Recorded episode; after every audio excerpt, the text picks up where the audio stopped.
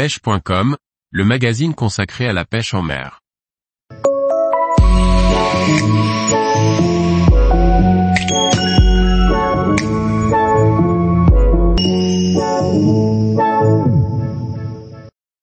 Pêche en kayak en Bretagne, profitez de la transition entre l'été et l'automne. Par Paul Duval.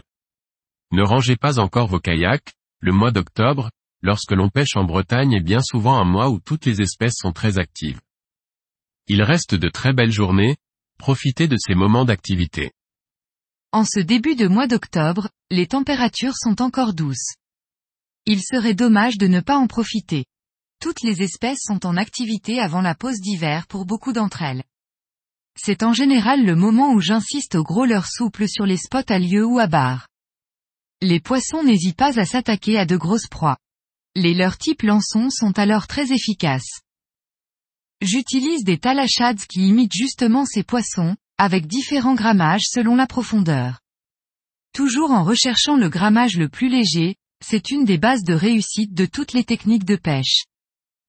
Recherchez le montage le plus léger et le plus adapté aux conditions du spot.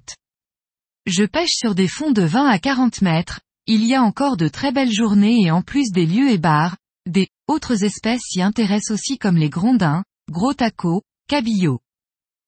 Les plus faibles coefficients sont propices aux pêches au ténia et caboura, les pagres sont encore là, surtout les plus jolis, de même que les belles grises. Là aussi, toujours dans la recherche des montages les plus légers, je dépasse rarement le 30 grammes pour les ténias. Pour les appâts, ne changez pas ce qui fonctionne, pour moi, la gambasse et la paroi, suivis par les tentacules de calamar et les barbes de coquille Saint-Jacques. Cela tombe bien, car les céphalopodes sont également très présents. Vous vous fournirez ainsi en appât à moindre frais. Depuis la fin de l'été, ils sont rentrés en masse dans la rade de Brest et mettent les turlutes à rude épreuve.